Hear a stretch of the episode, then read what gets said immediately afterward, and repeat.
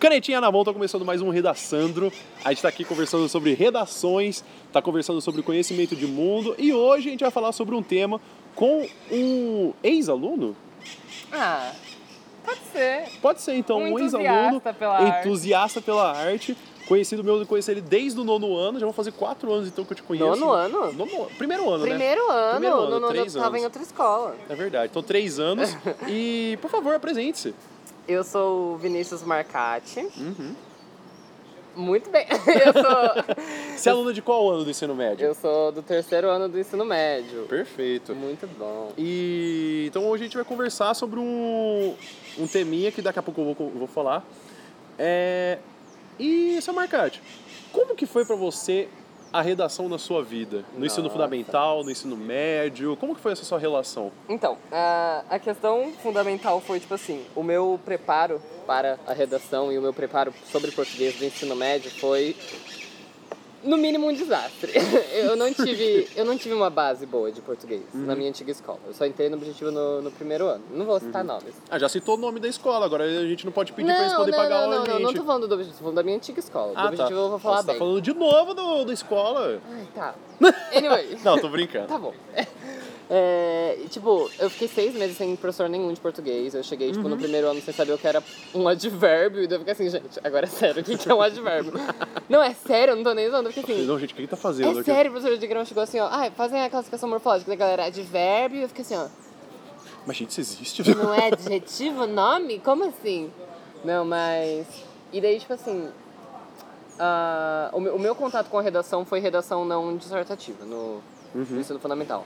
Só que era algo que eu gostava. Eu realmente gostava de escrever. Mas aí eram produções que você fazia por conta própria? Eram redações que o Então, professor ah, pedia? eu, o que eu tenho que agradecer muito do SESI foi que ele que me. Ai, falei o nome da escola. ah, agora já era, mano. Você faz um pi na hora. O que Faço. eu tenho a agradecer muito da, da minha escola antiga é que ele me incentivou muito a criatividade. Então Uhum. eles pediam muito esses trabalhos, tipo, além da escola e além do que a gente considera uma educação formal, eu tive que escrever muitos textos de tipo do que eu tava afim de escrever, que Uhum. escrever tipo poesias e músicas e contos. Mais um fator cultural cidadão de produção textual. Aham. E, e, tipo, eu, ganhei um gosto por aquilo. Eu fui aquela criança que cresceu com, tipo, um grupo de colegas que escreviam fanfics no Wattpad, sabe? Só que eu, eu sempre fui a criança que não tinha coragem de postar elas, sabe? Tipo, tinha duas amigas que postavam e postavam umas situações muito vergonha alheia e muito ruins, mas eu não era muito popular e a gente só falava, ah, que lindo! E É, tinha... mas estava na abertura. Mas que se for pensar, por exemplo, 50 tons de cinza, 50 tons de cinza nasce como uma fanfic de, É, de crepúsculo. E daí, tipo, e eu e ela, a gente ficava, tipo, trocando textinhos e contos, esse tipo de coisa. E a Uhum. gente ganhou um, um gosto por isso. Eu participei, inclusive, da, da, da EPTV na escola, quando tava no ano. eu, eu, eu Hum, ganhei um, um negócio lá de produção livre de texto. E eu fiz como se fosse uma redação mesmo, mas eu usei o nós, sabe? Eu usei, tipo... Ah, sim. Foi aham. só mais um ex minha revolta. e daí eu segui adiante. E daí, tipo, no início, eu comecei o primeiro ano falando assim, meu Deus, tenho certeza que eu sou uma negação. Não, as minhas redações eram tipo três. Sem exagero. Mas você acha que isso Porque eu não tinha conta por- base nenhuma, primeiramente. Eu- Teve muita coisa que eu tive que correr atrás, Uhum. inclusive nas exatas. E, e daí eu comecei a parar de ver esse tipo de coisa como um, um sacrilégio depois, sabe? Eu escrevo redação e eu gosto de escrever redação, sabe? E mais importante que isso, eu gosto da, de produzir. Eu gosto de escrever. Eu escrevo além das redações, entendeu? Sim. Dizer, Mas eu faço isso pra eu não perder o gosto que eu tenho pela escrita, sabe? Uhum. Eu, eu vejo a redação como um, um momento de eu, de eu ousar, de eu usar a minha criatividade. Ainda Sim. mais nesse momento que não, não tá valendo meu futuro. É, eu meto louco, sabe? Eu falo assim, não, será que isso funciona? Eu testo, eu faço Usar isso. aquilo de exemplo, usar aquilo de introdução. É, sabe? Tipo, é esse formato que vai funcionar. E eu me divirto muito nisso, sabe? Pra mim é, é uma coisa quase que científica, sabe? De você tentar desenvolver alguma fórmula que funcione. E eu. Até, até legal esse foi que você falou dessa experimentação que você tem. E a gente acabou de ter uma pequena intervenção na natureza, então a natureza participando do Redaçando, fiel ouvinte, agradecemos a natureza por mostrar que o ser humano ele é patético e não consegue fazer nada sozinho. Mas. Profundo. Mas assim, eu- voltando ao que a gente falou da experimentação, eu acho muito bom essa parte da experimentação que você apontou, pois é difícil colocar para o aluno que assim ele, ele, apesar de você ter limitações no texto, como por exemplo o texto dissertativo e argumentativo não favorece você usar a sua opinião própria. Aham. Assim como por exemplo uma carta argumentativa não necessariamente você não você não pode usar o emocional, mas Ele ainda tem muito espaço. ainda tem muito espaço. Mas assim, eu, eu acho interessante que nem você falou, tipo, esse negócio da experimentação. Tem muito aluno que eu conheci no ensino fundamental, assim como nos outros podcasts que eu estava conversando com os alunos, quando eu, eu perguntava aos outros professores que qual que é a sua relação que você teve com redação. Todos eles falavam, ah, até o ensino fundamental era uma coisa muito positiva. Porém, chegou no ensino médio, E cagou tudo. cagou tudo. É, para você foi o contrário. Foi de longe, assim, de fato. Tipo, eu, eu, eu gostava de, de escrever até um certo ponto. Daí o meu primeiro contato assim, no ensino médio foi, meu Deus, meus sonhos valem nada. Só que logo em seguida eu, eu ganhei, tipo, uma paixão, sabe, pela redação. Acho que essa é a palavra. Eu gosto muito de redação, sabe? Eu gosto de verdade. Ok. E agora um pouquinho da gente até falando da arte. Qual que foi a primeira vez que você foi introduzido à arte? Eu acho que pra mim sempre foi uma questão de tipo. ah, Calma aí. Gente, isso, isso aqui não é um SMR, tá chovendo mesmo, tá? Não precisa ter medo. Ah, tá. É, como eu vou por isso? No ensino fundamental, a maioria das minhas. Das pessoas que eu tinha contato e tal, eram meninas. Eu tinha mais amigas do que amigos e tal. Então, pra mim, esse ambiente muito tipo, esportivo e tal, sempre foi um ambiente meio intimidador, sabe? Sim. Hoje em dia eu, eu gosto muito. Eu gosto, de verdade, de esporte e tal. Sim. Mas daí eu fui meio que, tipo, um contato meio empurrado dentro da arte, sabe? Pela convivência por elas. Mas eu sempre fui uma pessoa que, tipo assim, ah, a arte é pra, pra enfeitar a sala de estar, né? Sério, tipo, não, eu sempre tive essa visão muito especificista das coisas, tipo assim, das coisas têm que ter uma função. E a arte era uma coisa, tipo assim, e a função da arte é isso mesmo. Isso mesmo, meninas. Isso mesmo, nada. Mas, então, tipo, principalmente pela questão de. Ah, de, de descobrimento de si mesmo, de personalidade, de descobrimento da sexualidade, que foi uma coisa muito importante pra, pra mim, eu, eu precisei encontrar alguma válvula de escape, de algum Uhum. jeito. E apesar de eu já ter fazendo algumas atividades extras, tipo, fazia esporte, fazia natação e tal, aquilo não, não tava mais servindo pra mim, entendeu? Dizer, Sim, sim. e daí foi um momento crítico da minha vida, que foi, por exemplo, no quando aconteceu, tipo, coisa da minha família, divórcio dos meus pais, essa coisa, eu precisei de uma válvula de escape. Sim. E aí eu entendi que, tipo, a arte tava ali pra isso, né? dizer, Eu, eu me apoiei na arte quando eu não tinha mais nada pra me apoiar e depois disso eu, eu vivi devoto à arte, sabe? Essa é, é a palavra. Eu consigo. vo- Você aprende a ver arte em muitas mais coisas do que só o quadro que tá na, na, na, na parede da sala de estar da sua avó, sabe? Perfeito. E da. São oito artes, não são? Ou nove? Que- Porque gente- eu sempre lembro que fala que assim, ah, porque a- o cinema é a sétima arte. A questão da acadêmica da arte é complicada, né? Mas assim, Eu chutaria, é, acho que nove ou oito mesmo. ok. Qual, dessa, qual dessas artes que você foi apresentado primeiro? Primeiro, cara, eu ou fui a escrita ou não, foi a visual. Porque desde a minha infância, eu sabe aquela criança que desenha bem pra caralho, assim? Não era eu. Mas Quebra a expectativa. Não, aquela criança assim que, tipo assim, ela faz aqueles desenhos assim perfeitos, anatomicamente corretos. Definitivamente não era eu. Se é uma pessoa que não era, eu. Só que eu vivi em contato com muitas pessoas que sabiam desenhar perfeitamente, assim, e que até hoje desenham muito bem, sabe? Sim. E elas me apoiaram demais. E, Aham. e eu, e eu via elas e falava assim, meu Deus, eu quero desenhar igual vocês. E daí elas desenhavam aquelas coisas assim, por vezes eu desenhava um, um homem palito com proporção tudo torta. Eu falava assim, não precisa de rascunho. O que que é rascunho, sabe? Ah, isso é um mero E elas conceito. ficavam tipo assim, nossa Vinícius, tá ficando bom, hein? Na próxima pode tentar tal coisa. Eu tenho que agradecer demais pra elas por elas sempre terem me incentivado, sabe? Hoje em dia a gente ainda cresceu nesse.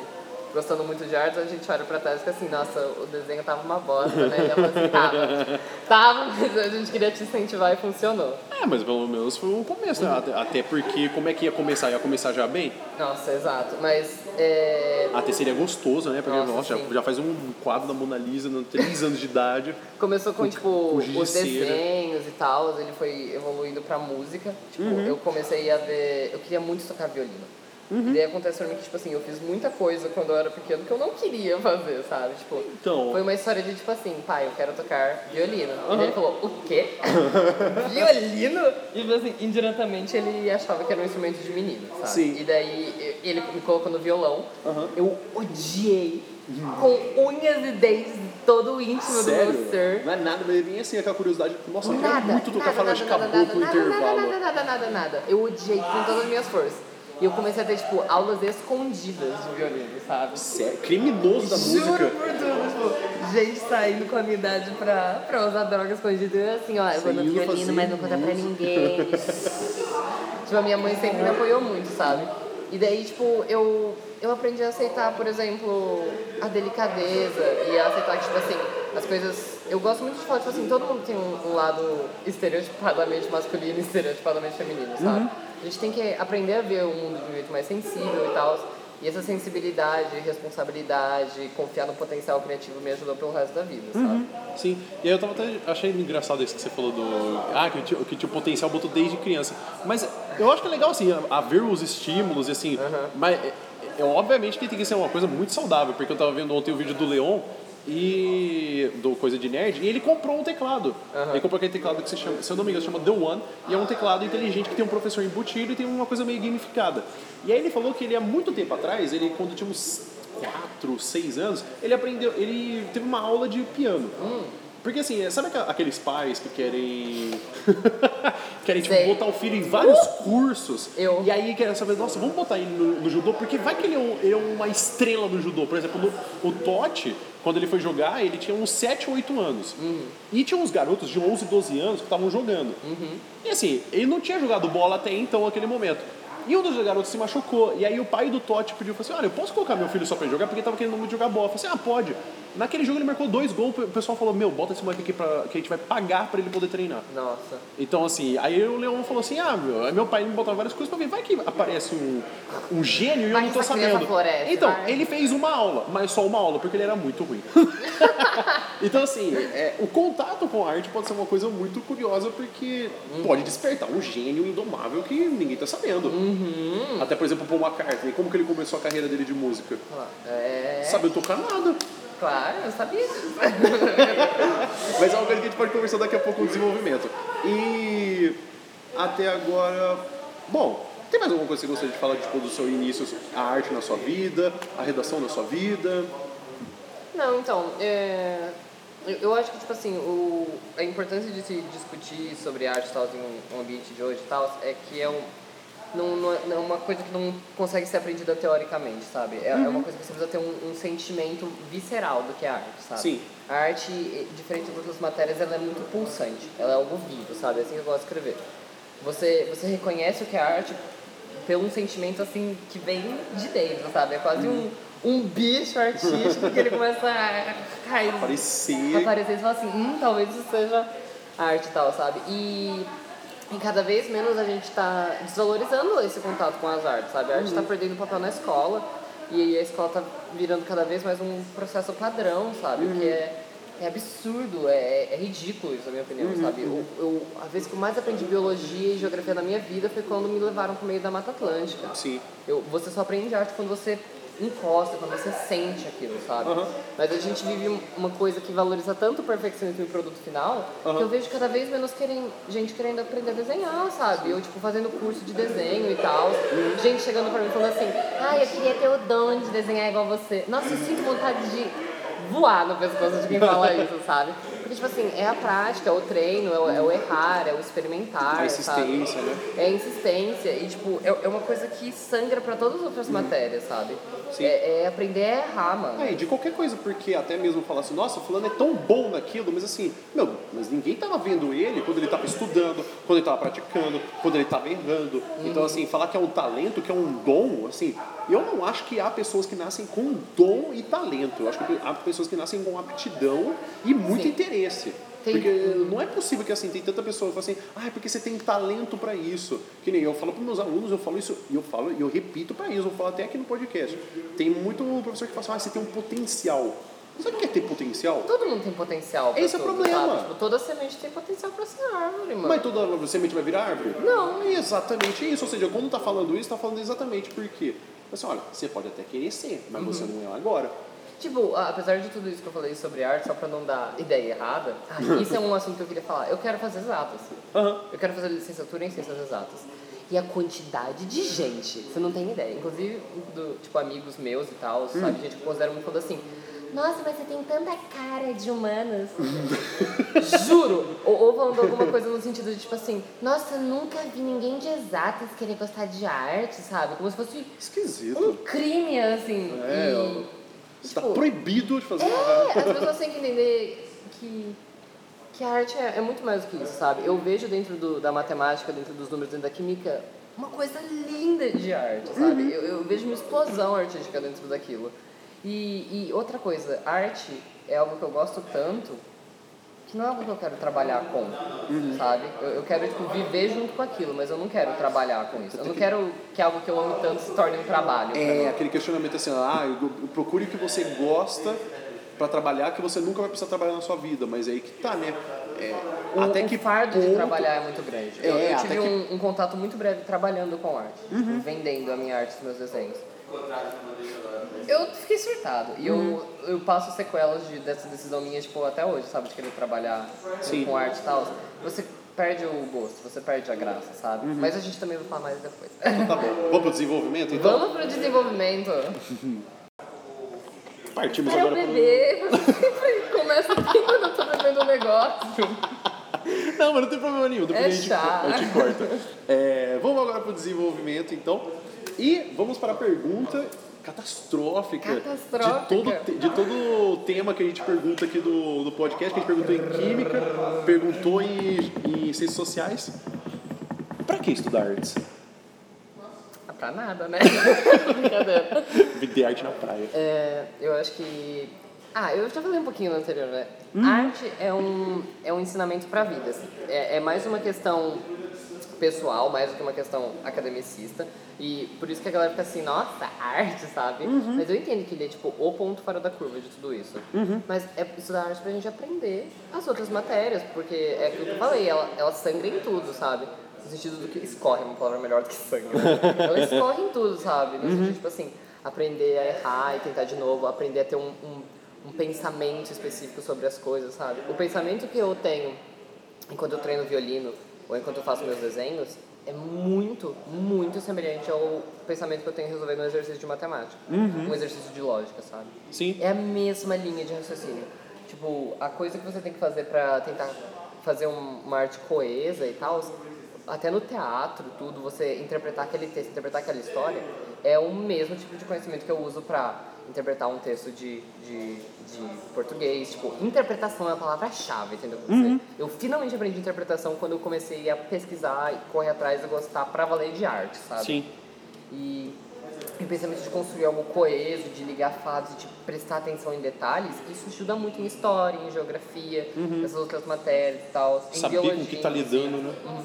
E, tipo, biologia também, mano, é pura arte. Se você não souber desenhar na aula de biologia, vocês estão fodidos. Como é que vai fazer aquele ciclo da estão água, né? dizer, nossa. como, é que você vai fazer, como é que você vai fazer uma mitocôndria? Não, você já teve aula com, com o professor Hugo de, de biologia? Ele faz uns desenhos eu não lousa. tive aula, mas eu já assisti, mas Meu assim, dá inveja. Aliás, um abraço pro Deus. Hugo.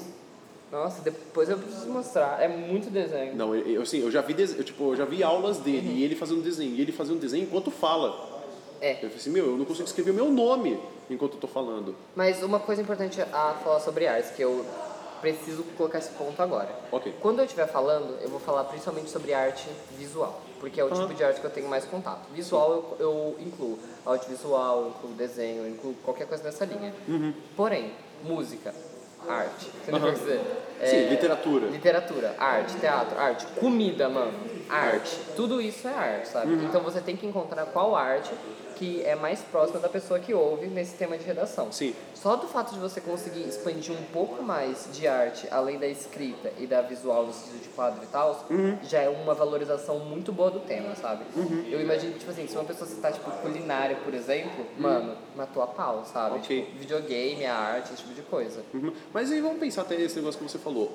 Arte é o quê? O que ela precisa ter que é fundamental que diferencia ela de, por exemplo, matemática, redação e geografia e as outras matérias? Então, o que você falou é basicamente o maior questionamento da arte que a academia está tentando descobrir até hoje e ninguém sabe. Ok. Então- ah, mas assim, isso na sua opinião, porque Então, eu já ouvi. é o que eu ia falar, eu vou falar ah, a minha porque, opinião. ah, porque arte é o que, o que o que eu falo que é. Por exemplo, eu pego esse óculos, Uhum. coloco aqui em cima da mesa e falo assim, ó, isso aqui é arte.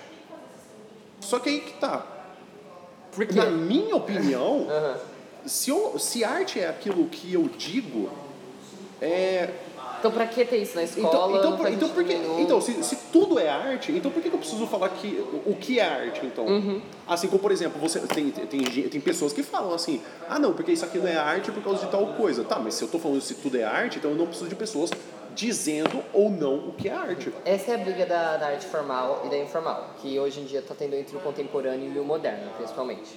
Existe um tipo de arte que é dentro dos museus e um tipo de arte que é fora dos museus. Quando você passa no Facebook e vê aquela publicação dos Minions que a sua avó postou com alguma piada sem graça, querendo ou não, a pessoa que desenvolveu os Minions e criou aqueles Minions fez uma arte, porque tem todo um design de personagem e tal.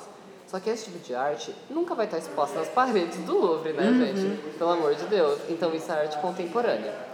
A arte moderna é a arte tipo, que você vai encontrar dentro das paredes do museu. Eu, tipo, aquele clássico Van Gogh, Monet, esse tipo de coisa. Pra Marcelo falar Amaral.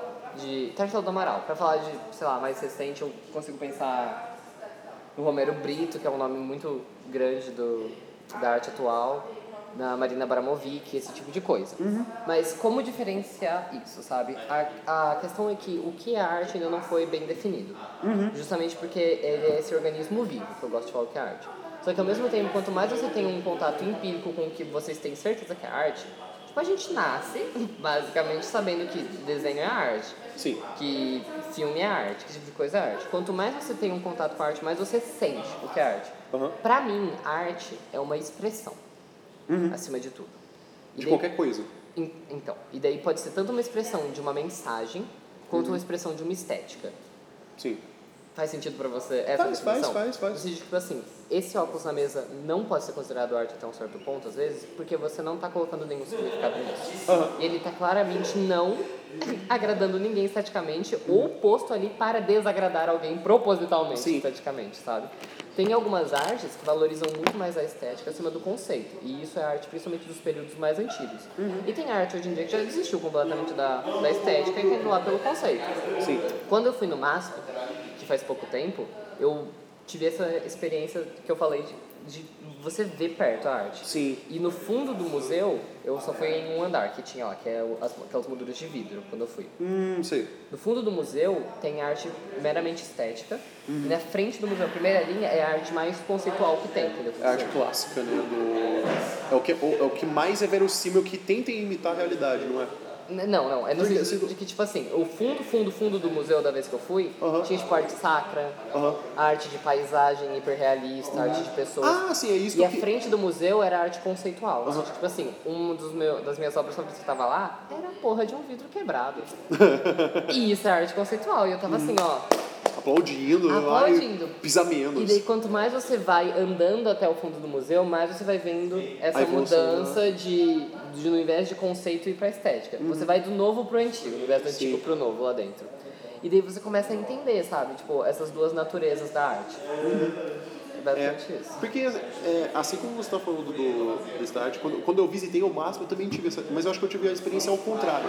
Eu fui pelo, pelo antigo e eu fui até o novo. Não, eu, eu fui do novo e eu fui andando pro antigo. É, talvez foi um ponto de referência que você Que eu estabeleci. Que você talvez tenha estabelecido, mas assim, o que, da memória afetiva que eu tenho foi essa. Aham. Porém, quando eu fui tive a oportunidade de conseguir ir no Museu de Buenos Aires, Uhum. aconteceu exatamente o mesmo que aconteceu no MASP, é onde eu fui. Primeiro pro clássico, e depois eu fui pro, pro, fui pro que era mais contemporâneo.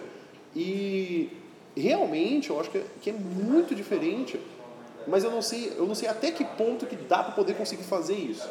Porque o, o meu ponto é o seguinte, é, lá no, no Museu de Buenos Aires tem o quadro Abaporu, Uhum. quadro famosíssimo, tal, da Tarsila do Amaral, não é? Ou da? Tarcísio. Tarsila do Amaral. Meu, quando eu olhei aquele quadro, fiquei tipo, meu, existe. Nossa, eu preciso falar isso. Tipo, a experiência de você ver um quadro fora dos livros, é completamente diferente da experiência, Sim. sabe? Que, que, que vocês imaginam. Tipo assim, eu sou aficionado pelo Van Gogh, por exemplo. E eu fiz um trabalho inteiro sobre ele, você até viu e tal. Sim, sim. Nunca tinha visto um quadro do Van Gogh. Ver um quadro, assim, em cores do Van Gogh, sabe? Foi tipo, meu Deus do céu! Isso existe. Tipo, eu vi o Portinari fora dos livros, entendeu? Uhum. Tipo, quando eu fui lá no, no MASP, eu tava assim, ó. É completamente diferente, Uhum, sabe? No livro parece uma coisa muito sem graça. E é isso que eu digo quando, tipo, a arte é viva, sabe? Você tem que ter um, um, um contato direto com ela. Uhum. E eu digo assim, eu não sei até que ponto por quê. Eu, na minha escola perfeita, é, eu fico pensando o seguinte, pois, talvez você tenha, tido essa, essa conexão porque você está no terceiro ano e você passou pelo segundo ano, pelo, porque eu sei do que, do que você aprendeu. É muito difícil colocar na cabeça de um aluno do primeiro ano, com 14 anos, 15 anos, o que, é trovadorismo, o que, é barroco, o que, é arcadismo. Por quê? Porque foi lá no começo aonde a arte era a separação de rico e pobre.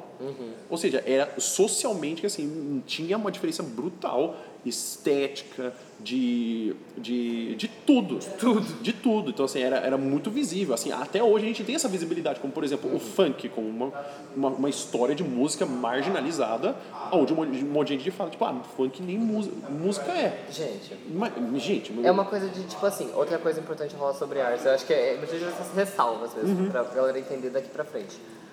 Se eu falo que algo é arte, eu não tô falando que algo é bom. Ponto, entendeu? o que Eu, quis dizer? eu dei o exemplo do, Uhum. É que nem do pizza, Romero né? Brito. Eu dei o exemplo do Romero Brito. Eu odeio o Romero Brito. Eu odeio com todas as minhas forças do Romero Brito. Se eu conseguisse comprar todas as pinturas dele pra pôr fogo naquele Uhum. negócio, eu colocaria. Eu não suporto a- aquela arte, não suporto aquele gato dos infernos colorido.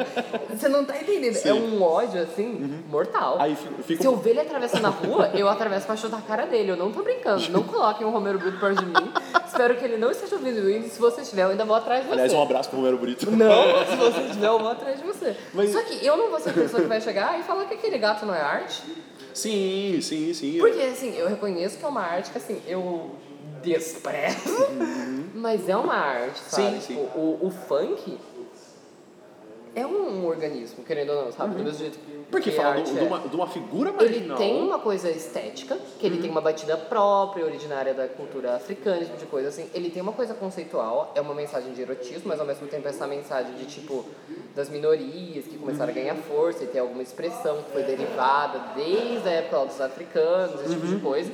Você vai dizer que, tipo assim, uma coisa que tem uma história, que tem um propósito estético, que tem um propósito de conceito. Eu digo Tem propósito produtores, estético, não no sentido, tipo assim, ai, é agradável de se ouvir. Uhum. Estética não é isso, mas tipo assim, você reconhece um funk se você tocar. Isso é uma marca de estética. Uhum. Daí você vai me dizer que uma coisa dessa não é arte, sabe? Você não precisa gostar, mas você tem que reconhecer que é arte, mano. Sim.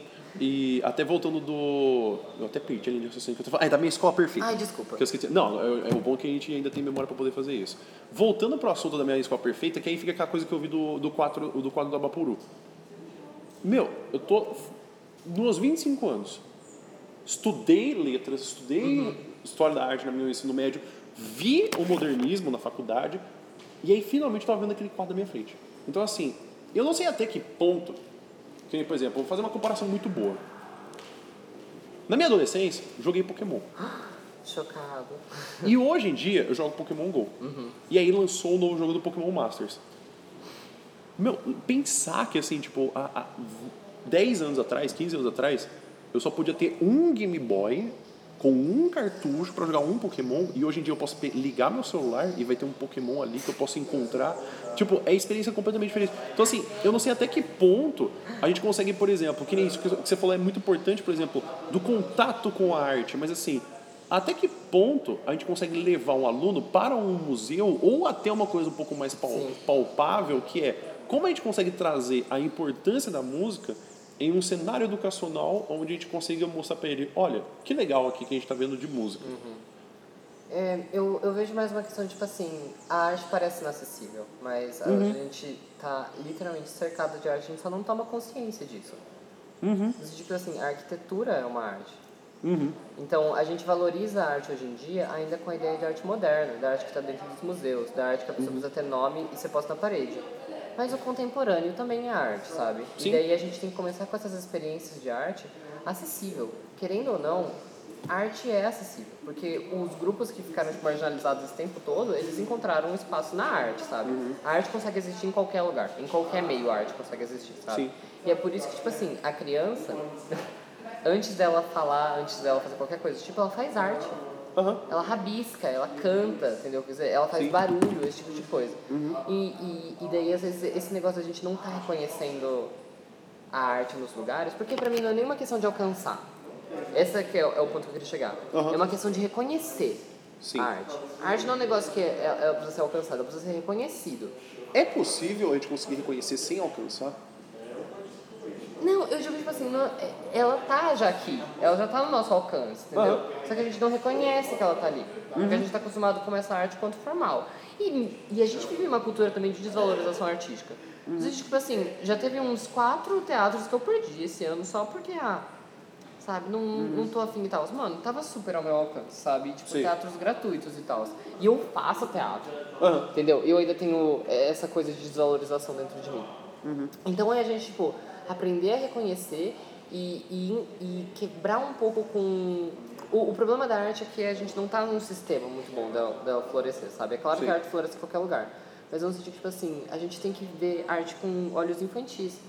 Criança entende muito melhor do que a arte. Porque é o que, o que eu falei, a arte, ela é viva, só que Coloca na cabeça do, do monte de marmanjo pré-adolescente do, do colegial que a arte é um negócio vivo, sabe? E essa é a diferença de você ter um contato e você ver uma foto do que é arte, sabe? Sim. Sei lá, para, né? Você tá achando que eu sou criança? Aham. A gente tem que respeitar a, a infantilidade das coisas. Aham. E eu acho que ainda mais na cultura de hoje que tem esse amadurecimento precoce, Uhum. como você vai incentivar um grupo de gente a ser infantil para reconhecer o que é arte que tá na sua volta? Sim. Então, pra mim, é uma questão de, tipo assim, da gente aprender a, a desafiar, entendeu? Assim, Da gente aprender a continuar permanecendo criança, a gente ter consciência das artes à nossa volta, porque a arte, ela, você não precisa alcançar ela, ela já está ao seu descanso, ao seu alcance. Você precisa reconhecer ela. Sim.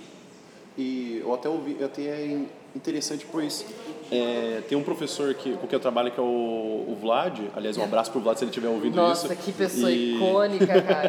Quem entendeu o dadaísmo? Que é- Vai numa aula vai dele. aula dele. Vai numa aula dele. E ele falou que é possível a gente medir, agora eu esqueci até um filósofo que falou, o pensador que falou essa frase, que é possível medir o avanço de, um, de uma nação pelo número de. Pelo, pelo tamanho da obra infanto-juvenil que existe, o número de árvores e a produção, de, e a produção do cinema. Nossa, faz muito sentido. E assim, é, se for perceber, por exemplo, o cinema brasileiro é uma coisa muito específica. Então, assim, existe até o conceito, tipo, o filme brasileiro que é, meu, não é que nem filme norte-americano, ele vai acabar mal.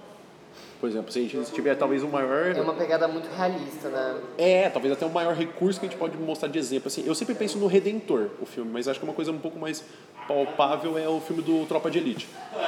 Vê o Tropa de Elite 1, vê o Tropa de Elite 2. Qual dos dois filmes acaba bem? Eu não cheguei a ver esses dois, mas é o, Não, mas o dois que, é- que acaba bem. Os dois acabam mal. Os dois acabam mal. Porque são Uau. filmes brasileiros, então assim, a mesma coisa como Redentor. É, é muito difícil. O contato um que eu filme... tenho com, com o cinema é. Só, só pra marcar aqui. Uhum. É o Que Horas Ela Volta, Aham. que eu acho lindo. Hoje Eu Quero Voltar Sozinho, que meu Deus! eu, eu já vi esse filme tipo 10 vezes, Uhum. sem exagero. E o Como Nossos Pais. Mas eu concordo que assim, Como Nossos Pais acabou e eu fiquei, quê? É uma Sim. sensação muito ruim, Não é sabe? uma sensação de que você está satisfeito com o final. Mas porque é muito real. Uhum. Então, mas é uma, é uma característica especificamente do cinema, do cinema brasileiro. Que é muito elogiado no exterior, mas aqui completamente desvalorizado. A gente associa É. cinema brasileiro dentro do Brasil com comédia. Então, mas é aí que tá, porque apesar. E não ainda comédia assim- boa. É, ainda não comédia boa. E é pior, porque a gente pode até pensar na arte como, por exemplo, o problema da comédia. Uhum. Como é problemático a gente vê que a gente assiste um filme de comédia, a gente sabe que a gente tá vendo o Adam Sandler Nossa ali na tela. Senhora. Mas, cara, para pra pensar. A gente vai ver o Adam Sandler ali na tela e a gente fala só, esse filme não vai concorrer ao Oscar. Sendo que ele fez filmes lindíssimos, como, por exemplo, Como Se Fosse a Primeira Vez e o Clique. Você vai falar pra mim que Clique não é uma obra. E assim, tem, a gente vê essa coisa, tipo assim, de tentar desvalorizar porque é comédia. Mas, por exemplo, o Alto da Compadecida. É isso que eu ia falar, tipo, a questão da. Não, não é bem a comédia em si. Isso que ficou mal estruturado que eu falei. É, é o tipo de comédia que a gente Ah, tá não, mas eu queria valorizando. puxar o assunto. Mas é, você entrou justamente, você, você compreendeu a, a disputa do contemporâneo e do moderno. E hoje em dia tem essa batalha do cult, entendeu? O moderno pode ser considerado o cult do, Uhum. Sim. do hoje em dia. Comédia não é cult, sabe? Uhum. Vamos falar desse jeito, ao invés de contemporâneo. É, comédia ela é contemporânea, ela não é moderna. Que é a mesma coisa que eu falar, que a comédia não é cult. Você consegue imaginar aquele Uhum. Comédia jovem- inteligente, é, né? Aqueles jovenzinhos cults vendo Adam Sandler. Sim. Eu não consigo imaginar aqueles jovenzinhos cults sendo, vendo Adam Sandler, sabe? Uhum. Isso que é o problema. É dentro, e, e isso que tá fazendo as pessoas não entenderem arte. Porque dentro das próprias pessoas que fazem arte, a galera não tá se entendendo. A gente vive em um período histórico que tá literalmente um- uma guerra Uhum. civil dentro do meio artístico que tá passando desper... sabe, assim, despercebida. Vai ser uma guerra assim de fogo nos olhos, entendeu? De, de contemporâneo e moderno. Se você vê a. Se você começar a pesquisar bastante sobre o Banksy, essa é a recomendação se você quer entender esses, isso que eu tô falando. Você vai entender 100% do que eu tô falando. Porque o Banksy, ele é o maior representante da arte contemporânea de hoje. No sentido que, assim, é arte para todos. Ele faz grafite. Ele faz grafite pela cidade. né? E, e ele tava vendendo as obras dele, ele montou um stand, colocou as obras dele e ele vendeu a, tipo, 10 dólares. Acessível. As- completamente acessível. Só que o que aconteceu? O contemporâneo, sabe? O meio contemporâneo gostou tanto daquilo que literalmente tiraram pedaços de parede para colocar dentro do museu. Aquelas obras que foram vendidas a 10 reais hoje em dia valem milhões. Sem exagero. E- A mesma coisa aconteceu com o Van Gogh, né? Ah, É que ele morreu pobre. Daí é Ele uma, vendeu um quadro só, mas é, é, é uma outra questão, a do Van Gogh. Porque o, o, o Banksy, ele, ele tá vivo hoje em dia. Sim. E ninguém sabe quem ele é. Não sabe se é o Banksy, a Banksy, se é um grupo Ah, de pessoas é chamado um- é um nome Ele é um anônimo, ele é como sei. se fosse uma entidade. Sei. E ele tá lutando pra fazer a arte contemporânea vencer, pra virar um espaço acessível. Só que o moderno tá inclusive ampliando as definições do que é moderno só pra meter o Banksy dentro do museu. Hum. Pegaram a arte dele, estão vendendo tipo milhões hoje em dia. Literalmente arrancaram pedaços de parede para expor a arte dentro do museu, sabe? Isso é ridículo. É no mínimo ridículo, sabe? Ele fez um, ele vendeu uma obra para que entrou em leilão de, de museu. Que é aquela obra bem famosa que todo mundo conhece porque a arte dele é pro stencil. Da menininha com os balões, assim. Ah, sei. Isso é o Banksy. E daí, quando a obra foi vendida, ele ativou um negócio, ele tava lá, ninguém sabe quem é, de destruir a imagem. Sério? Juro. Ah, Só que o que acontece? Olha pra você entender, e eu acho que esse fato é muito bom pra entender o contemporâneo moderno. Não destruiu até o fim, ela ficou presa. E a obra que valia tipo 10 milhões agora tá valendo 100 milhões. não. É, é a vontade do, tipo, do, do, do moderno e do contemporâneo, sabe? O moderno é essa elite artística, e ela quer cada vez mais fazer arte para poucos. Sim. Enquanto tem esse negócio que quer fazer arte para muitos. E eu falo isso do ponto de vista do defensor de e dentes do contemporâneo. Sim, sim. De vou pôr fogo em museu, apesar de ter ido no MASP, sabe? Sim, sim. Tipo, é ridículo algumas obras você ter que pagar pra ver, Uhum. só que o funkista é de livre acesso, sabe?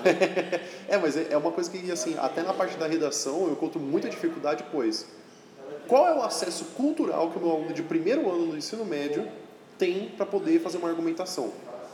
No máximo, desenho. E aí aquele aluno ele se sente tão reprimido de poder utilizar um desenho que ele pensa, eu não vou utilizar o desenho. Então, porque a gente tem muita cultura, a gente tem muito acesso cultural, mas a gente coloca um- uma imagem do que é cultural e do que é artístico dentro do que é moderno, dentro do que é cult. Sim, Dentro do que é do, cult. dentro do que é cult, porque o desenho não é cult, entendeu? Sim, Agora, agora o desenho é para crianças. o Franz Kafka é cult, você sabe? Agora o Rei Leão não é cult. É, a criança foi Rei Leão, fala, ai, mas tá com vergonha de usar Rei Leão, usa Hamlet, é a mesma É, história. Eu vejo muita gente usando, tipo, é, não usando coisa por vergonha, sabe? Uhum. Eu já falei da história do cropped na, na minha redação, sabe? Tipo assim, ah, não sei o que falar, vou falar da história do cropped, que é um assunto que eu sei, do vídeo de bobobó. A galera fala assim, Vinícius, você tá besta, sabe? Já, Uhum. já teve lugares que eu falei, tipo assim, ah, eu vou falar de uma música aqui que eu gosto. Sim. Ou vou te falar, tipo assim, é, como ervas daninhas em um jardim abandonado. Eu já usei isso como exemplo, sabe? E a galera fala assim, como você tem coragem de usar isso? Aham. Porque isso é uma expressão do mesmo jeito que o Romero Brito é uma expressão, sabe? Sim. Do mesmo jeito que aquela galera cult é, é, é uma expressão. Por isso que eu brinco com o, o Marshall Augusto, sabe? Mas é. E, e é pior, e é ruim porque assim, o- quando o aluno ele vai se ver nessa, nesse entrave de ah, mas o que, que eu uso? E aí quando eu mostro para ele um pensamento, como por exemplo, vou mostrar um filósofo para eles. Que nem, sei lá, um que eu tenho utilizado muito ultimamente é Heidegger.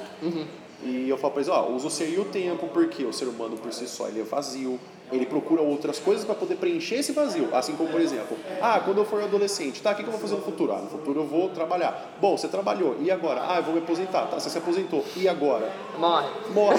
Então, é aí que tá. Então, o Heidegger explica que o ser humano por si só ele é vazio, ele precisa de outras coisas para se preencher. Seja amor, seja uma conquista, seja um, um evento, uma viagem, qualquer coisa. E ele sozinho, ele não é nada.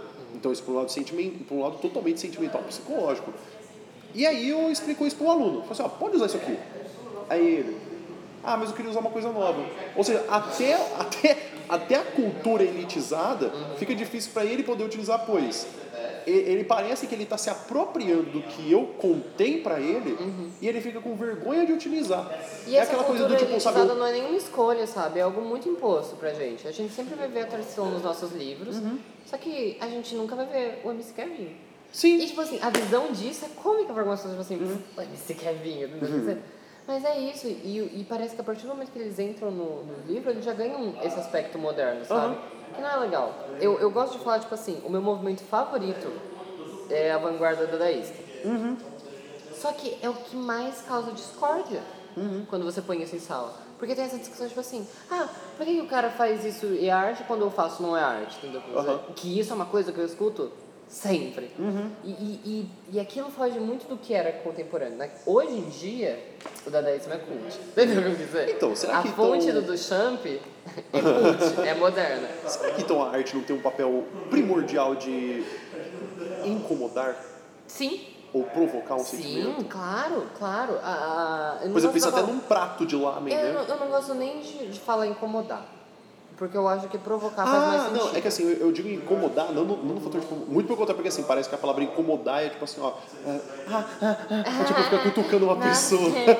Mas assim. O saco, isso de- o saco, o mas assim, abalar um status quo, sabe? Que nem, por exemplo, você tem uma poça d'água, ela tá limpinha, e o incomodar eu digo, botar um- uma pontinha ali de Sim. dedo e ver aquela Porque ondulação. eu, eu, eu não quero desvalorizar a arte estética e a arte bela. Aham. O, o Nascimento de Vênus, esse tipo de quadro arcaico. Sim, o clássico. É lindo, é lindo. E é irrefutável que aquilo é arte. Mas é uma arte meramente estética. E Sim. o propósito do Duchamp foi incomodar, sabe? E aquilo foi muito importante. A galera zoa. E eu, agora, agora é a parte que eu vou falar do que eu amo, sabe? A galera zoa o Duchamp, mas ele foi fundamental pra gente ter um acesso à arte que a gente tem hoje. Sim. Porque ele foi quem mostrou pra galera, tipo assim, ó, se eu posso fazer isso, é porque aqui tá um pinico, entendeu? E vocês também podem fazer os pinicos que você quiser. Hoje a arte finalmente consegue ser, tipo, comercializada por qualquer um. Hoje, finalmente, a arte é acessível a todos. Graças a essas vanguardas, a esse tipo de coisa, que começou a arte contemporânea, sabe? Eu, eu- v- vamos colocar como o pelego e os cultos, sabe? é, é assim que é mais fácil de entender. Pelego O pelego é o contemporâneo Aham. e o cult é o moderno. Perfeito. E até talvez uma coisa um pouco mais. Uma coisa mais futurista. Porque assim. Eu penso muito no fator de que a gente vive em oscilações. E, assim, eu gosto muito de pensar aquela coisa que todo professor de literatura adora fazer, que é aquela, aquele quadro Apolo e Dionísio de escolas literárias, sabe?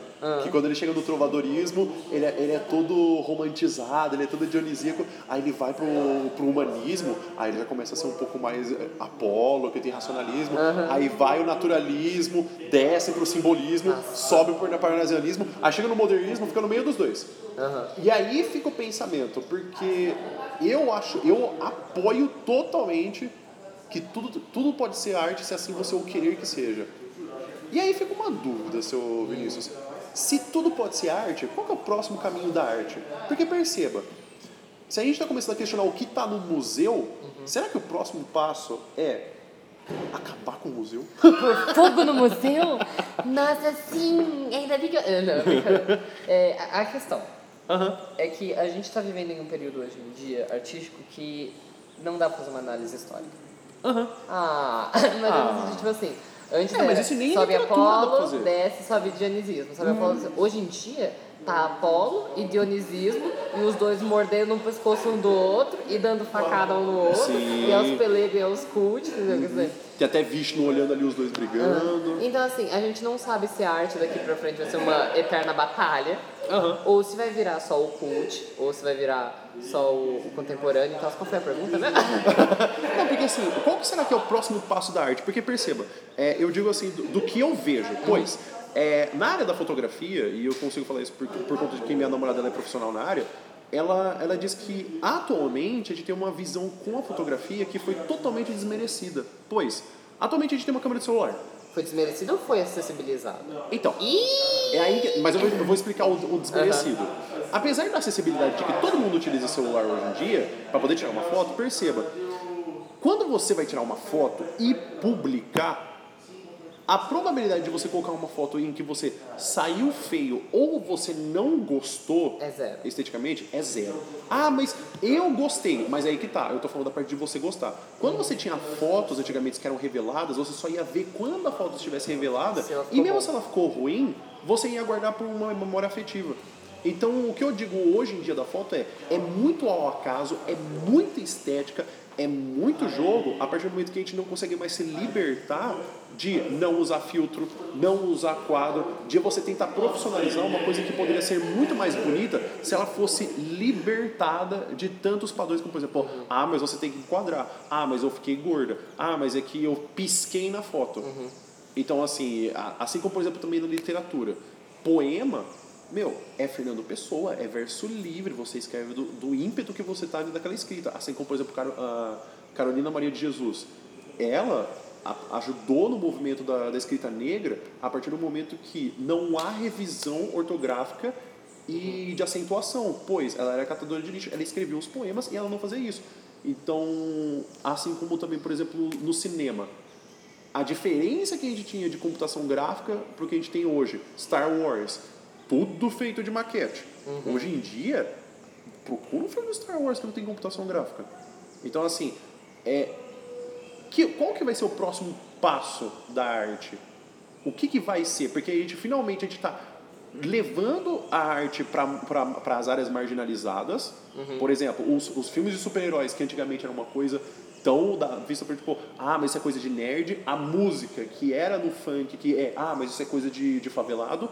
E a fotografia, que era, ah, mas você precisa ter uma Canon 1200 é, super cara para você poder tirar foto. Então, ah, ou são três possíveis coisas que vai acontecer daqui pra frente, basicamente. Eu, não, eu literalmente não sou a pessoa que vai conseguir chegar e falar assim, vai acontecer tal coisa com a arte, confia em mim, segure minha mão Não, e vamos se andar ao pôr do sol, sei. sabe? eu- Ou a gente vai viver um período dionisista, onde finalmente a arte vai ser de todos, esse tipo de coisa. Só que a questão da arte ser para todos. E, Aham. e isso entra na questão de devemos saber dos elementos para a arte. A fotografia foi a arte que chegou mais longe em chegar para todos. Uhum. E hoje em dia ela ganhou esse papel líquido que você falou. Aham. É, sabe aquela frase do. Não, não é alguém que fala isso. Por que, que uma flor é bonita? Porque ela morre. Se uma flor durasse para sempre, ela não seria bonita. Então a, a fotografia virou algo tão banal hoje em dia que não é mais algo belo. Sim. Que a gente tem que ficar usando toda essa coisa de embelecer ela.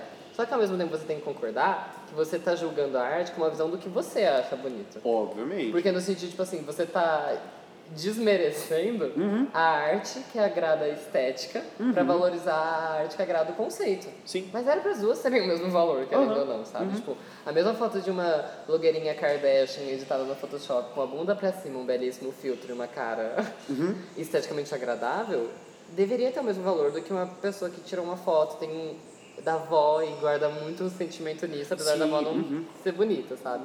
Então, ou a gente vai viver esse período de acessibilidade para todos, Aham. que é muito bonito, assim, tipo assim, finalmente a galera vai compreender de uma forma natural do que é a arte, Uhum. mas, ao mesmo tempo, a arte talvez perca o seu valor, Aham.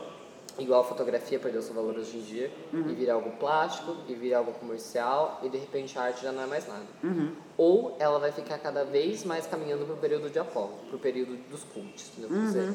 E daí as coisas vão começar a ficar famosas e virarem cult. E Sim. vão começar a ficarem famosas e virarem cult, sabe? Sim. Uhum. No, tipo assim, o dadaísmo era pra ser uma arte marginal. Hoje em dia ela não é uma arte marginal. Ela é uma arte que você vai achar dentro dos museus, entendeu? Então, tipo, a gente tá vendo coisas hoje em dia, tipo o Banksy, que o, a vontade do Banksy como entidade era ser uma arte de todos. E os museus estão assim, ó, querido, você acha o mesmo que você consegue fugir de nós? KKK. então, mas isso também pode ser considerado bom Aham. por alguns aspectos, tipo assim, a arte finalmente vai ter a posição que ela merece, supostamente. Sim. Essa posição privilegiada, essa posição de cuidado, essa posição de, tipo assim, da flor, sabe? Uhum. Sim. Que tem que durar uma primavera para ser bela. Uhum. Que a gente tem que selecionar. Sim. E daí entra na questão de quem tá ouvindo, sabe? Tipo assim. Um desses vai parecer distopia pra vocês. Uhum. Ou é o que eu acho que vai acontecer e que eu espero que aconteça, Uhum. é que vai continuar essa batalha. Sim. A arte vai virar uma grande incerteza do que ela Aham. já é. E isso é muito bom, porque finalmente para entender arte, as pessoas vão precisar só ver aquele bicho que é e sentir dentro delas esse bicho Uhum. que é. Ou vai ser muito ruim, porque, tipo assim, é só uma confusão. Sim, é sim, sim. literalmente um grande caos. Então, porra, do que que importa? Aham. E daí, essas são as minhas três possibilidades utópicas e distópicas e entre meios da arte. Espero que eu tenha respondido, pelo menos, a Sim, respondeu, respondeu. É, só tem um comentário pra fazer que nem quando eu assisti aquele episódio do, do 7x1 do Fomos Enganados. Ele falou assim, ó, só tem uma coisa pra te dizer. Doideira. Doideira, cara, doideira. Então, tem mais alguma coisa que você gostaria de adicionar ou a gente pode ir pra conclusão? Ahn, eu vou falar rápido, mas é essa coisa Fale, tipo assim, a, a galera fala tipo assim, ah, por que, que o, o Duchamp fez o pinico e ganhou dinheiro e. Uhum. Ou tipo, esse argumento que assim, meu Deus, eu odeio esse argumento e eu me controlo com todas as coisas. Porque eu assim, eu consigo fazer igual. Oh, então por que não fez? Sabe, tipo, do, do, do quadro em branco? Do... Sim, sim. Eu consigo fazer igual. Chegou lá a Marina Abramovic, ela cagou no quadro e por que que isso vale de... Ela não fez isso, gente. A Marina que eu saiba não É, fez isso. no sentido figurado, mas É, assim, Mas, é, mas tem algumas razões para isso. né? Uhum. Dizer, de um ponto de vista da, da pelegagem contemporânea dionisista, de um ponto de vista da pelegagem contemporânea dionisista, Uhum. isso é só alguma forma dos ricos permanecerem ricos e ter essa masturbação mental. Agora, de um ponto de vista moderno, cult, apolisístico, você precisa, tipo, ter um histórico para você provar que tudo que você faz tem uma mensagem. É difícil saber se o que você tá fazendo realmente tem uma mensagem ou se você tá tirando um sarro da nossa cara. Sim. Então, tipo assim, a galera, tipo, o, o Duchamp e tal, ele não começou com uma obra tão disruptiva assim. Ele construiu até ele ter finalmente um lugar de fala e agora que a galera confia que o que ele produz tem algum e significado... tá prestando atenção no que ele fala. Aham. Ele fez esse tipo de, de performance. Uhum. Ou seja, a gente faz isso porque a gente sabe que essas pessoas têm reconhecimento. É basicamente isso. A outra coisa é, você não fez. Então você não fez, entendeu? Uhum. É. E às vezes não é nem a questão do, tipo assim, da execução. É de a Uhum. ideia de fazer. Sim. Eu não pensei em colocar um pelico no museu. O do Champ pensou. Uhum. Se eu colocar um pelico no museu hoje em dia, é só uma cópia do que ele fez. É, o ovo de Colombo, né? Se era tão fácil, por que, que não foi lá e fez? Exatamente. Mas assim, é obviamente que não desmerecendo, porque assim, é, vamos falar de alguns cenários, tipo, ah, então quer dizer que o, o menino, catador de lixo, agora ele pode ser artista. Olha, existe uma coisa que é fatalismo, sabe? Tipo assim, exageros. Porém, essa coisa de menosprezar a arte, como por exemplo a gente vê hoje em dia o Whindersson Nunes. Ele, assim, uma coisa que me incomoda pessoalmente, ele tem 33 milhões de seguidores, ele é um dos maiores canais, canais do mundo e ele continua gravando com uma GoPro. E aí, fica aquele pensamento tipo, ah, mas se ele faz assim, eu também consigo fazer. Mas aí que tá. Ele foi lá e fez. E outro, o Whindersson Nunes, ele tá há mais de 10 anos produzindo aquilo. É uma estética registrada, quase, da, Então, do que ele produz. E a mesmo GoPro. que se ele não quisesse fazer com GoPro, como por exemplo, um outro canal que eu sigo que é o PewDiePie. Eu seguia ele, Eu adoro eu seguia ele quando ele tinha os seus 25 milhões, Uhum. atualmente ele já tá com seus 100 milhões. E desde 2011 ele gravava só ele jogando Call of Duty, porque ele jogava- gostava de jogar Call of Duty. Inclusive o primeiro vídeo do canal dele não era Call of Duty, era Minecraft. Era Minecraft. Só que ele teve muita vergonha e falou assim: ai, deixa isso pra outra história. E aí, ele começou a gravar Call of Duty, Call of Duty. E aí, teve um dia que ele foi jogar Amnesia. Ele ficou com muito medo. Nossa, Tanto é que ele pausou viralizou o jogo demais. E viralizou. E aí ele começou a jogar, jogar, jogar. Ficou muito famoso, mais mais famoso. Ele ia procurar Wi-Fi. Mas assim, ele começou com essa onda de jogar jogos Que as ele- pessoas queriam ver. que querendo as pessoas queriam ver aquilo. Quando Pra depois fazer algo que ele gosta. Exatamente. Ele chegou nos 60 milhões, ele parou de tanto jogar. Ele falou assim: olha, Porque eu não Nossa, quero viver foi muito bonito ver ele disso. quebrando é, é, essa coisa de, do que todo mundo gosta e fazer o que ele gosta, sabe? Sim, e, e era, e é muito legal você poder ver isso na, na cara de tipo, eu não estou fazendo isso só para poder vender meu produto. Também estou fazendo isso assim, mas eu não estou vivendo só disso. Porque, por exemplo, tem outros canais que são os amigos deles, o Mark Player, o Jacksepticeye, eles gravam só jogos. E aí ele perguntou, você acha que os outros caras também não querem fazer outros vídeos? Você acha que eles não querem fazer outras coisas? Eles têm vontade, mas aí você ficou pensando, nossa, eu vou, eu vou arriscar o que não vai dar certo, porque o YouTube, ele tem aquela onda de tipo, ah, sim, um vídeo está com um milhão de, de acessos, e no outro você com 100 mil, ele vai entender e ele vai parar de monetizar. Aham. A mesma coisa aconteceu com a Dani Note. Cozinhou tanto tempo no canal dela e ela mandou um vídeo, vou parar de cozinhar no meu canal. Mas aí também eu tenho que dar uma, uma outra revolta. Dani Noite mandou esse vídeo, vou parar de cozinhar no meu canal. Dois vídeos depois, fiz um bolo de casamento. Aí é palhaçada também, né? Ah, eu vou parar de cozinhar. Ah, mas, mas tudo bem. Mas A arte é, incomoda, a arte incomoda. a arte incomoda, a arte serve pra provocar. Muito bem. É isso, ó. Qualquer dúvida, contatar no meu DM. Se for algo que você não concorda, pena. E se você gosta do Romero Brito, me aguarde. Vamos para a conclusão então. Chegamos agora para a conclusão e agora a gente vai fechar o assunto com Com sugestões de redação. sugestão de redação, isso, isso. Muito que eu ia falar. bem. Isso, com sugestão de redação. Então, é, se vocês ouviram o anterior, vocês já aprenderam que eu gosto muito do Romero Brito. Uhum. Então eu recomendo vocês aqui não. tá, ó. Sugestão principal que eu preciso falar. Hum. Quando você fala sobre é, há limites para a arte, que é o tema principal que a Uhum. gente estava conversando que ia cair, você tem que levar em consideração o quesito censura. Aham. É, e principalmente assim, eu vou falar agora pra vocês três repertórios que dão pra ir tanto pro lado de há limites para a arte ou não há limites, ou tipo, a arte tem que ter limites e não tem que ter limites, que eu acho que um desses três é muito provável de cair. Sim. Tá. O primeiro dele é a fonte do Marcel Duchamp, porque ele que começou toda a discussão de hoje em dia. E daí dá pra você ver no sentido de não há limites para a arte, como ele fez isso, mostra limite nesse bagulho, Aham. não tem, logo não tem que ter limites. Até tipo assim, ele fez isso, por favor, alguém põe limites desse homem. Sabe? Outro texto muito importante é Paranoia ou Delírio, alguma coisa, escrito pelo Monteiro Lobato, sobre as expressões da, surrealistas da Anitta. Sim. Não, não a Anitta cantora. É. Sobre as expressões surrealistas da Anitta, que ele falou, tipo assim, é, esse mané vanguarda, gente, vocês estão loucos, né? Isso não Sim, é aquela coisa arte. isso não é arte, o que, o que eles Isso estão fazendo não é que arte. fala, isso que vocês estão fazendo é qualquer outra coisa menos Não, é arte. delírio ou paranoia o nome, né? Delírio ou paranoia, se eu não me engano. Alguma coisa assim. é, é- é famoso. E, e daí você pode usar isso, tanto no sentido, tipo assim, a arte tem que ter limites, porque lá tem uns argumentos muito bons pra esse sentido, ou, e isso você precisa de conhecimento de mundo. Ele se arrependeu daquele texto. Depois ele pede uma carta de desculpa. Ele pede uma carta de desculpa e ele manda a Anitta ilustrar, inclusive, uma obra dele, sabe? Aham. Tipo, gente, até ele se arrependeu, se arrependam, né? E o terceiro que eu, que eu acho que talvez possa cobrar é a questão que talvez leve na questão ética, na questão do- de machucar, da arte como violência, esse tipo de coisa. Aham. Uma coisa pode ser crime e ela pode ser arte ao mesmo tempo. Sim. Pra mim, pichar é arte, correr faz parte. Digo, pra mim. pra mim, a pichação é um tipo de arte, só que não deixa de ser um crime, Sim. tá? E não deixa de ser algo que às vezes eu não gosto, sabe? E, e talvez eles coloquem Ritmo Zero, de Mariana Abramovic, que ela saiu destruída dessa apresentação. Você sabe o que foi o Ritmo Zero? Não. Ela ficou, ela chamou, foi uma arte restrita para um grupo de pessoas que ela não conhecia, claro. Ela ficou parada por horas, com 74 objetos na frente dela, incluindo tesoura, faca, arma carregada, esse tipo de coisa, e ela não se moveu um pingo. No começo começaram a tirar foto com ela, desenhos bonitinhos. No final tinham metido espinho de rosa na- no negócio dela, apontaram uma arma contra a cabeça dela, cortaram toda a roupa dela. Ela foi tocada, ela foi um monte de coisa. Ela, depois daquela apresentação, ela disse que ela chegou.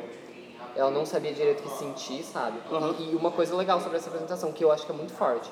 Quando acabou o horário da apresentação e ela começou a andar, as pessoas fugiram. As pessoas não aguentaram olhar pra ela naquele estado. No... Ah, por A partir do momento que ela tava parada, Aham. as pessoas vendo aquilo, tava tudo bem. Ela começou a se mover, ela começou a se parecer humana, fugiram. Uhum. Não conseguiram olhar nos olhos dela. Ela foi pro quarto do hotel que ela tava, tinha uma faixa inteira de cabelo dela branco. de síndrome de Maria Antonieta, de tanto estresse que ela Ah, passou sei. naquela Aham. apresentação. Por que, que dá pra levar pros dois lados? De, Tipo assim, puta que pariu, quase que matamos a menina. Você vai chamar isso de arte. Aham. Ou, querendo ou não, aquilo foi horrível, aquilo foi pesado, foi forte, mas tem uma expressão. E tem muito que dá pra você aprender nesse tipo. Sim. E daí você consegue levar pro lado de não há limites pra arte. Uma dessas três obras é capaz de cair. Se não cair, não me cobrem. Kate, Kate só tá falando de redação, mas É, e tá eu vou, lá, eu vou lá matar a FUVEST. eu acho que vale mais a pena vocês falarem no sentido de que não há limites para a arte. Uhum. Eu vi muita gente falando sobre esse tema, falando assim, ah, eu acho que quero fazer algo diferente, acho que é- eu quero falar que não tem limite nenhum. Uhum. Isso não é o diferente. o vestibular espera que você fale que não tenha limites. Exatamente. E é mais fácil você seguir nesse caminho. Um argumento muito importante para se usar, e que você não precisa abstrair tanto, é que toda censura é instrumento de opressão. No sentido, tipo assim, se existir limites para a arte, esses limites vão se dirigir contra as minorias. E a gente sabe disso. E a gente Exatamente. sabe que todo momento que teve alguma questão histórica no mundo que envolvia censura, quem se fudeu foi esse tipo de grupo. Aham. Eu estou falando palavrão, né? Acontece. Como eu disse, pelego, contemporâneo e. Vai ser minha descrição do Tinder. É, então dá pra falar sobre isso. Na introdução, eu recomendo, se vocês gostam de usar história, fala sobre ditadura militar, que é algo muito fácil de se falar. E se você quiser falar que tem que ter limites pra arte, fala sobre a Revolução Francesa. E daí você vê como algo desordenado sempre leva à violência e leva ao caos. Aham. É, também acho muito capaz de cair, eu esqueci de falar sobre isso, a questão do Queer Museum. Questão do Queer Museum é tensa, mas tipo assim, tinha obras lá dentro que Aquela do, do Santander, né? É, que realmente eram ofensivos. Sim. E a gente tem que concordar nisso. Tipo, hóstias com palavras que tinham escrito nela. Mas a gente não sabe se censurar é uma questão certa, uma É. questão ética pra isso. Teve um questionamento muito grande, quando o pessoal falou assim, ah, mas já imaginou se vem alguém aqui, o que as crianças vão pensar? Mas aí que tá, né? É... Quantas crianças atualmente vão em um museu? e assim, era, era uma exposição paga, ou seja, você estava pagando para ir ver. É que nem, por exemplo, quando a gente vai assistir um filme. Eu tô pagando para ir ver o filme. Nossa, achei o filme ruim. Mas você vai até Hollywood e pede para ele sair? É, daí, nessa questão do Museum dá pra você usar tanto quanto, tipo assim, é, a arte não tem que ter limites, porque quando você estabelece limites você oprime minorias, que foi o que aconteceu no Queer Aham. Museum. Ou a arte merece ter limites, porque não é justo uma coisa dessa ofender tantas pessoas. E Sim. esse é um argumento muito bom de você usar para ambos os lados. E a FUVEST, quando ela cobrou ano passado em redação, caiu uma obra nos repertórios. O tema era é, como o passado pode ajudar a gente a entender o futuro. E tinha uma obra do Queer Museum lá, que era o Amnésia. Sim. Então, assim, a FUVEST, ela não gostou do que aconteceu, tá? Eu vou deixar isso bem claro. Então, eu suponho que a Unicamp também não gostou desse mané censurar. Essas são as minhas dicas básicas de redação, sabe? Sim. Eu acho que histórico dá pra usar muito. E, e, e, assim, também tem toda a questão do, de falar sobre preconceito, de falar sobre esse tipo de coisa. E daí, eu, eu, eu sinto que é fácil de você começar a dissertar no sentido de, tipo assim, tá, eu acho que a arte tem que ter limites. Por quê? Aham. Porque a arte não precisa ofender e a arte não deve machucar. Aham. Daí dá pra falar da questão do circo, dá pra falar da questão da Revolução Francesa, dá pra falar da questão do primeirzinho. Não, eu acho que a arte não tem que ter limites, porque quando você coloca limites em algo, você censura, e censura ferra com minoria. Então tá bom, vamos falar sobre a ditadura militar, vamos falar de novo sobre o primeirzinho, só que sobre uma outra diferença, um diferente aspecto. E qualquer texto sobre preconceito, sei lá, metamorfose, Franz Kafka, É, qualquer coisa. Semana da Arte Moderna. Semana o- da Arte Moderna, O tema era liberdade. liberdade, isso. E talvez assim, eu acho que até um pouquinho do aqui para liberdade de expressão, Uhum. eu acho que fica a minha dica de que no fator da arte, talvez o Fernando Pessoa, com o processo de heteronímias que ele tem, porque assim como você falou que ela falou que ela não a, a- na exposição ela não sabe o que sentir, a partir do momento que o Fernando Pessoa ele escreve, ele encontra ali todas as possibilidades de ele sentir tudo que ele poderia gostar. Então, Uhum. Nossa, gênio. ele sente tudo na escrita. Então, assim, todas as possibilidades que ele poderia ter de escrita, de sentimento, de sensações, ele se disponibilizou para poder fazer isso na literatura. Então, assim, assim como foi Machado de Assis, foi poeta, cronista, é, foi outras pessoas, outras situações. Então, ele pôde justamente sentir tudo que conseguia. Então acho que também o fator da liberdade de expressão, então assim, até o ponto da liberdade de expressão é muito forte pra gente poder também ver na arte. Sim. Então assim, o, o que, que eu posso me fazer de expressão? O, que, que, eu, o que, que eu não posso? O politicamente correto. O politicamente correto é impossível, é necessário, é improvável. É, será que, por exemplo, até na coisa do futebol, será que o futebol ele tem que ser arte? Ele tem que ser profissional? É, será que, por exemplo, o UFC, porque a gente fala de futebol arte, mas tem um UFC arte? Mas é aí que tá, né? Tipo, a gente tá vendo, a gente tá pagando, roda o pessoal, tem gente que, que tem toda aque- aquele, aquela romantização do UFC, mas por que, que tem esporte que ele é visualmente bonito, tem esporte que não é? E outra, se a gente não fosse, ah, mas é porque violência é feio, por que, que tem tanta gente pagando pra assistir? Nossa, sim. Assim como futebol. Você, ah, é futebol arte. Ah, bonito, né? Porque futebol é coisa lá da favela, de, de classe que é, que é minoria. O, que é, o que é esporte de rico? Cricket. Que meu Deus do céu, né? Que só rico joga. Gente, pelo amor de É. Deus. É, e, e é muito importante lembrar que sempre tem um parágrafo de refutação. Aham. Eu sei que, tipo assim, nesse tema é difícil você tomar uma opinião só, porque ao mesmo tempo que eu acho que a arte não tem que ter limites, eu ficaria muito ofendido com uma arte homofóbica, Uhum. esse tipo de coisa. Então, se você quiser ir por esse aspecto, tudo bem. Uhum. E outra recomendação que eu tenho, que eu sei que é complicado, é que, tipo, se vocês acham arte um tema possível de cair no vestibular esse ano, eu digo vocês, professores de redações, alunos de redação, e Alessandro, você acha possível? Eu acho possível. Eu acho cada vez mais possível no sentido, tipo assim, caiu muita arte moderna do período atual no Enem. E isso não tinha acontecido tanto antes. Sim. Então, você acha possível? Eu acho possível não no fator da redação. Eu acho que a liberdade de expressão é uma coisa que. po- A liberdade de expressão e a censura é possível. Sim. E a gente pode utilizar a arte como recurso para poder conseguir exemplificar, usar de analogia. Sim, sim, sim. Talvez alguma faculdade particular, uma FGV da vida, uma FAMEMA. Pobre. Daí, O Enem, ele já ficou muito, já ficou muito Não, Enem, claro que esquece, eles falam assim, meu, não vai rolar a questão de, de, de minoria, não vai rolar a questão de, de polêmica de esquerda e direita, não vai rolar. Questão Mas, social, assim, questões sociais. não. VUNESP, abstrato também nunca cai no Enem. como a, como a, a Unicamp, quer dizer, a Unicamp não, a, a FUVEST mandou há dois anos atrás o- os limites da arte, eu acho que eles não vão repetir. Sim, A VUNESP eu acho que é possível. eu acho também. mas, aí eu senti assim, é, se você acha que é possível cair, tenta ter alguma experiência próxima de arte apolisística.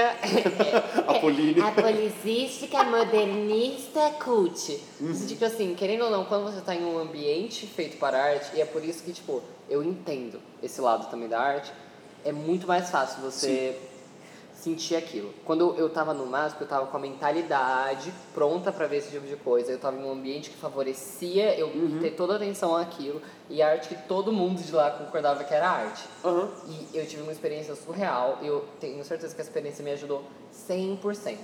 Presta atenção nas obras que vocês gostam também. As minhas obras favoritas são No Estrada do Van Gogh. Não, não Estrada, Florejamento, mas não vem ao caso.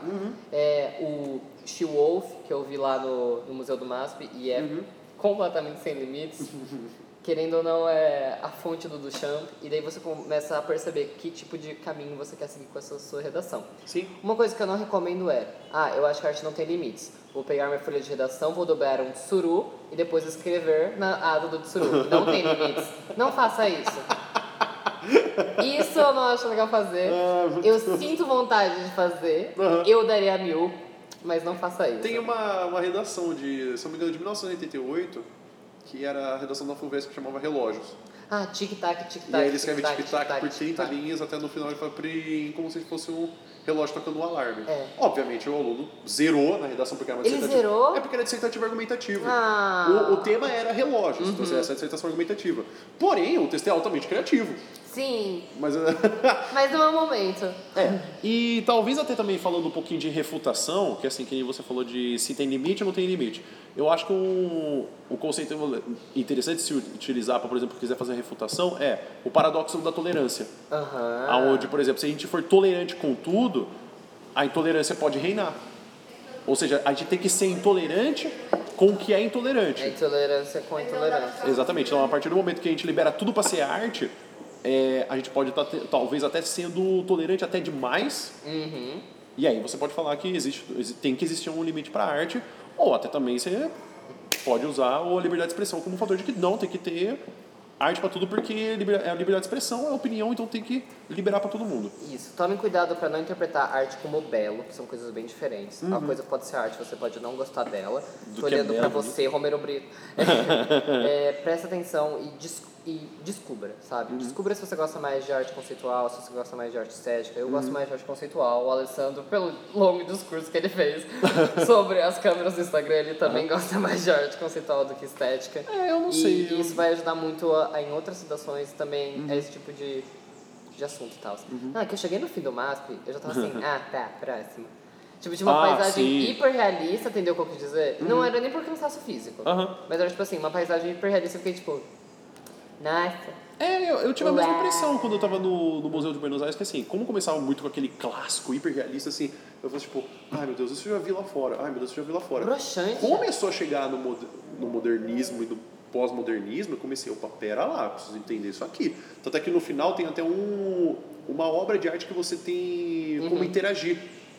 Nossa, Então assim, você, aper- você aperta botões e ele faz coisas. E você pode apertar botões simultâneos. Aham. Então eu fiquei louco naquilo. Porque assim, meu, eu quero tocar nisso aqui, sabe? Tipo, Então assim, é, é louco porque, por exemplo, como que você vai tocar... E aí eu entendo. Como que você vai tocar numa obra que é a Mona Lisa? Não, se toque na, na Mona Lisa. Então, não toque, é arte, mas assim, é, Don't touch. it's art. Don't touch. It's art. E aí que fica difícil, porque se a gente não pode tocar, a gente tem que só ver. Mas aí que tá, o ser humano não foi feito só pra ver. É, desperte a infantilidade em vocês, isso é muito importante. E sejam dispostos a, a analisar bem. Obra hoje em dia não é claro. Tipo, e- e- esse vidro quebrado, eu quase passei reto achando que, que não era exposição. Juro, eu juro. Alguém tinha batido alguma Não, coisa porque, lá. assim, eu, eu vou explicar sobre essa obra, de tanto que eu citei sobre ela pra vocês. Estava lá eu no MASP, e começa com arte conceitual e termina com arte estética. Uhum. E tinha duas obras do lado, assim, que eram bem esquisitas, vamos dizer. Aham. E daí uma delas era literalmente a moldura de vidro do MASP, quebrada, Aham. com dois estraçalhados nela. E eu fiquei assim, ó. Nossa, Tiraram a né? obra, o estagiário bateu, até que eu vi o papelzinho no chão. Fiquei assim, ó, ah, é uma arte. Ah, Ai, dá licença, é arte. sempre bom. E daí no começo, é claro que eu tive a impressão de. Eu faria isso. Me contratava que eu quebrava esse vidro, sabe? Era só Que isso. absurdo. Mas aí você tem que prestar atenção nos detalhes. No, no, no quesito, tipo assim. Aquela moldura não tinha o mesmo tamanho que as outras molduras. As outras molduras alcançavam até o teto. Essa tinha o tamanho de um humano. Hum, Tinha sim. o tamanho de gente. Por ser um vidro, eu não consigo ficar do outro lado e a pessoa vê. Se ela visse desse jeito, eu tomei um tiro no peito e eu tomei um tiro na perna. Aham. Agora a arte começa a ganhar sentido. Uhum.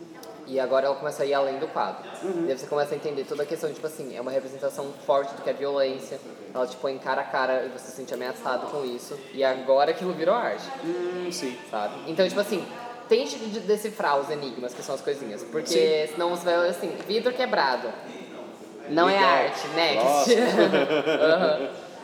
E talvez até que mais. Ah, um que assim, já que a gente já falou muito de, de foto, cinema, que a gente falou Ai, de. nossa, é verdade. E eu queria fazer uma outra sugestão que é. Até uma que eu achei muito legal que você falou. E eh, duas coisas que você falou muito legal, que você falou de culinária e você falou de videogame. Gente, quem tiver a oportunidade de poder ver um gameplay, uma pessoa jogando o jogo do começo ao fim, veja o jogo The Last of Us. Diga, porque foi determinado como uma obra de arte, foi dito como uma Foi. obra de arte de videogame. E do fator da culinária, nada mais nada menos que vocês acompanharem o, o Taste Made e assistir um, um, um quadro chamado Coisas que Nunca Comi. Ai, demais. Pois ele, pois ele tem, se eu não me engano, cinco temporadas ou quatro. As duas primeiras são em São Paulo, Aham. aonde o, o Otavion Albuquerque ele mora. E as outras temporadas são em país, outros países. Um é na Índia, um é na Rússia e o outro foi o último que lançou, que é na África do Sul.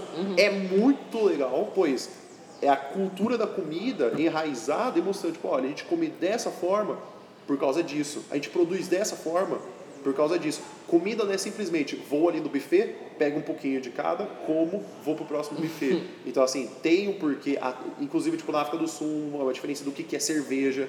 Na Índia, o fator do, do tempero. É, a comunicação que você tem na Rússia de o que é uma bebida alcoólica. Que, então, é muito legal ver como que a comida é tratada em outras partes do mundo que a gente não tem essa às vezes, essa visão por não poder viajar, por não poder ficar até com medo de comer uma comida diferente.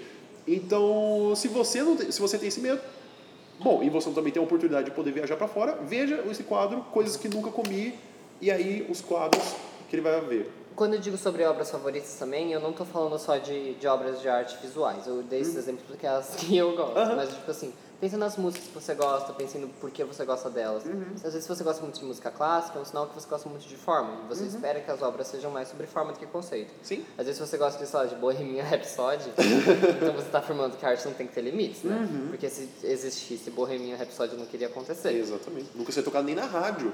Pensa nos seus jogos favoritos. Ah, eu gosto mais de jogos que seguem um padrão, eu gosto mais de qualidade acima de história.